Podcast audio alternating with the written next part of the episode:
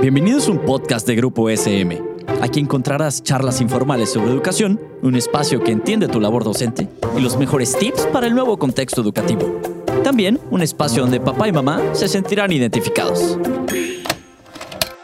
Hola, ¿qué tal? Les saluda su amiga y servidora Beatriz Río. Bienvenidos a este espacio donde hablamos de literatura infantil y juvenil. El tema de hoy es ¿Por qué escribir para niños y jóvenes? Les comento que este es nuestro último episodio y por lo tanto lo vamos a cerrar con broche de oro. Tenemos una visita muy especial. Alguien cuyo trabajo es una parte fundamental en los libros de literatura infantil y juvenil. Creador de historias que nos cautivan y nos divierten Hoy hablaremos con Jaime Alfonso Sandoval, autor de Murmullos bajo mi cama, Fantasmas, Espectros y otros trapos sucios, República Mutante y de muchos otros libros que por supuesto pueden encontrar en el catálogo de SM México. Bienvenido Jaime Alfonso, es un gusto tenerte aquí con nosotros. Hola Beatriz, qué, gustazo es estar aquí platicando contigo, rico de libros. Además, los libros que mencionas están muy bien elegidos porque son de varias edades lectoras, desde los primeros lectores hasta jóvenes lectores. Para mí es un placer siempre estar aquí en charlas de libros y que mejor de los libros de CMQT. Muchísimas gracias. Bueno, pues cuando pienso en autores de libros para niños y jóvenes, los imagino observadores, inquietos y con un gran sentido del humor. No sé si estoy en lo correcto, pero me da pie para preguntarte, ¿Cuándo comenzaste a escribir? Así realmente escribir, escribir, pues desde que me enseñaron, digamos, a los seis años, que ya sabía escribir, y yo empecé a hacer como mis primeros pininos eh, un poco escondidas, ¿no? Porque me daba como pena que se burlaran de mí mis hermanos o, o los niños de la escuela. Entonces yo recuerdo muy bien como ya en tercero o cuarto año de primaria, que yo empezaba a hacer como unos cómics. El problema es que yo dibujo bien feo, entonces el cómic me quedaba feo porque nadie entendía mis dibujos. Todos creían que yo dibujaba perros o cosas así y resulta que eran superhéroes. Entonces luego se me ocurrió hacer eh, en forma como de unos rollitos historias como historias de la escuela. Entonces, antes de que existiera el Internet, yo había un tablón ahí de leyendas, de cosas, de chismes de la escuela. Y así aprendí. Y finalmente, digamos, ya la manera más eh, que, que, eh, que empecé fue cuando me metí a un taller en la preparatoria cuando yo tenía alrededor de unos 16 años, eh, gracias a un profesor, entré a un taller que íbamos a armar una revista. Y a partir de ahí, bueno, me encantó tanto que luego a los 17 años entré a la Escuela de Escritores de México, la SOGEM, y a partir de ahí fue que ya dije, bueno, esto ya me lo estoy tomando mucho más en serio. Entonces fue, fue parte del proceso. Al principio fueron pininos, fue como copiar a mis autores favoritos y después fue encontrar mi propia voz. ¿Y qué te inspira cuando escribes? Normalmente, eh, cuando me voy a sentar a escribir una historia, es porque hay algo en esa historia que me importa. Eh, hay algo en ese tema que a mí me mueve algo, ya sea una cuestión entre hermanos, ya sea una cuestión de aventura, ya sea una historia de orfandad, ya sea una historia sobre la tierra, sobre la contaminación, pero hay algo ahí que me importa realmente. Entonces, primero que nada, me tiene que importar el tema antes de yo meterme a hacer una historia. Y luego me voy inspirando, digamos que mis fuentes de inspiración puede ser uh, mi propia infancia, mis hermanos, mis mejores amigos en la primaria, en la secundaria. Recurro mucho a mi propia infancia y adolescencia, que aunque no es como son las infancias ahora, que no había tanta tecnología como la hay ahora, en el fondo las preocupaciones eran las mismas. Eh, que quién te gustaba, quién no te gustaba, que si te peleabas con tus papás, que si tenías celos de un nuevo hermanito, todo eso seguía existiendo y sigue existiendo ahora. Entonces recurro mucho a eso eh, y a veces salta a lo, mejor un tema que yo veo en la televisión y de pronto hay un tema que me importa, de pronto digo, ah, quiero investigar sobre eso. Eh, por ejemplo, que existe una isla de basura y existe de verdad y está por ahí en, los océanos y a partir de ahí yo hago, empiezo a hacer una investigación y de pronto voy construyendo una historia. Entonces, bueno, es el interés y del interés voy alimentándome de todas las fuentes para ir construyendo personajes en historia. ¿Con cuál de los libros que has escrito te identificas más? Una pregunta muy complicada, Beatriz, la verdad.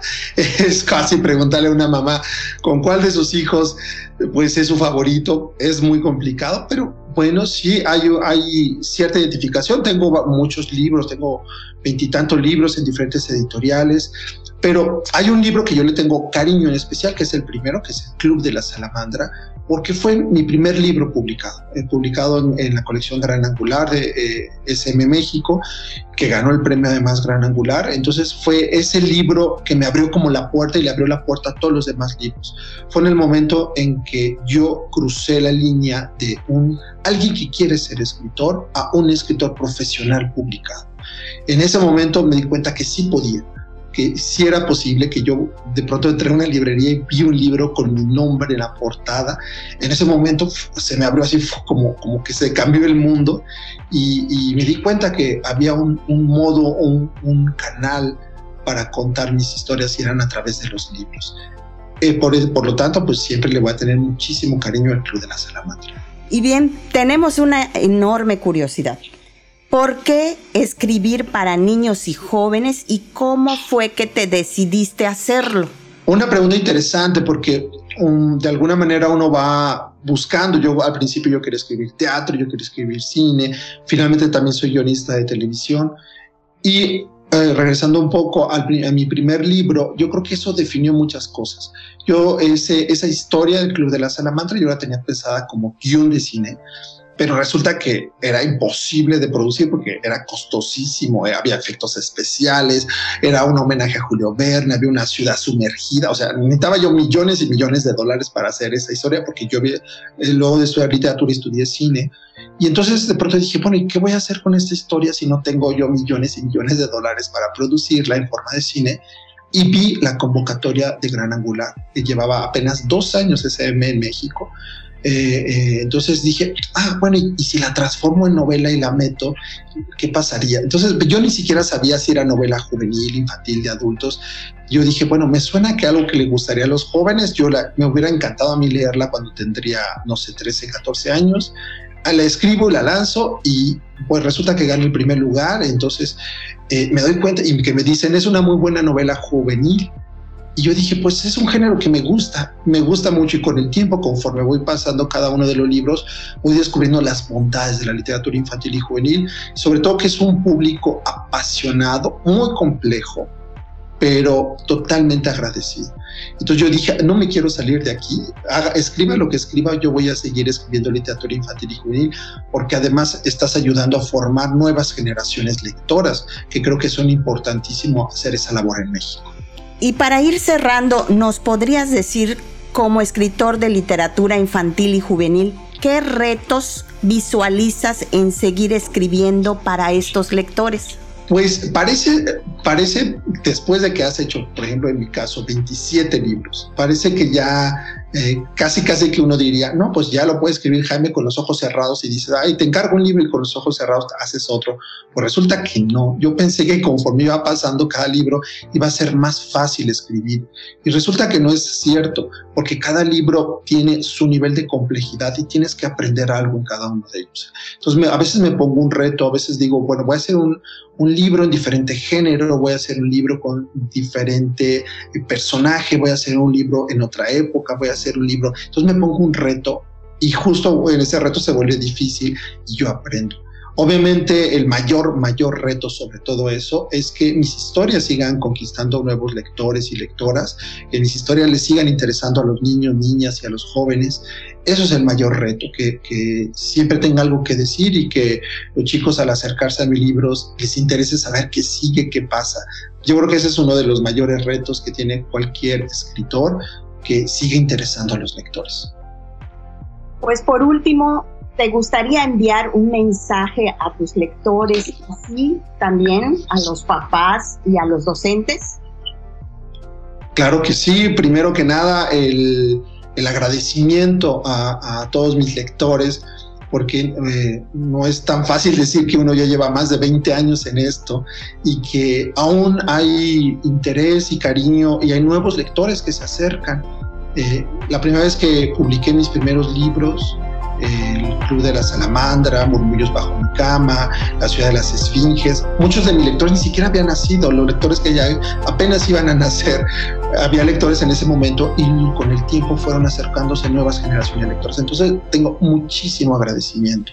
Ellos hacen que yo quiera seguir escribiendo, ellos hacen que los libros sigan vivos, porque cada vez que se acercan nuevos lectores a un libro, ese libro sigue con vida un año más, un año más, un año más. Entonces, muchísimas gracias siempre por apoyarme, por gustarse, que les gusten mis historias y a los papás y a los maestros.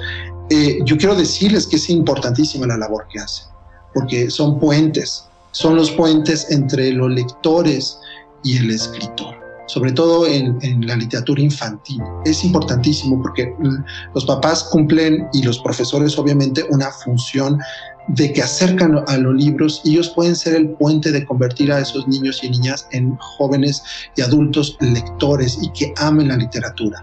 Normalmente en la literatura eh, eh, el hábito se hace con el ejemplo, con el cariño y con alguien que te acercó a la lectura hacen un vínculo emocional los padres cuando y las madres cuando tienen un libro de por medio.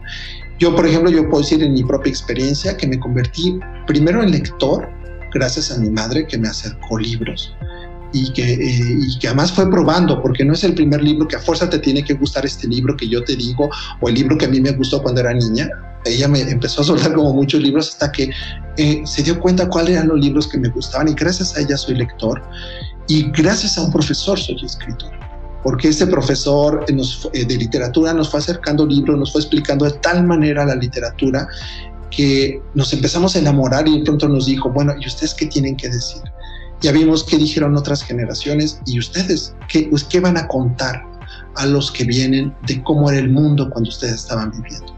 Y ese profesor nos lanzó esa apuesta, abrió un taller y a partir dije, ah, me voy a atrever. Yo recuerdo que iba al, con muchísimo miedo a leer mis primeros escritos porque era el segundo tercer cuento que he escrito en mi vida así de manera como más profesional.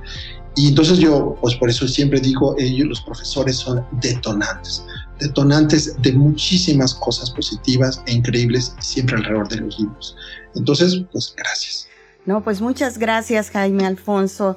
De verdad, te agradecemos muchísimo el estar aquí, el compartir tus palabras con nosotros. Ha sido un enorme placer.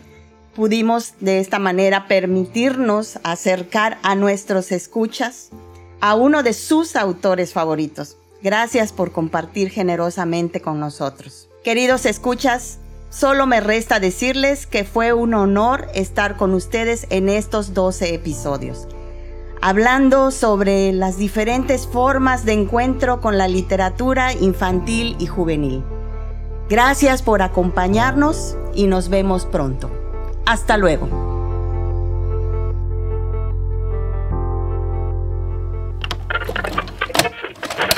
Esto fue un podcast producido por Grupo SM. No olvides suscribirte al programa para que no te pierdas ninguno de los episodios. Síguenos en nuestras redes sociales y nos escuchamos la siguiente temporada.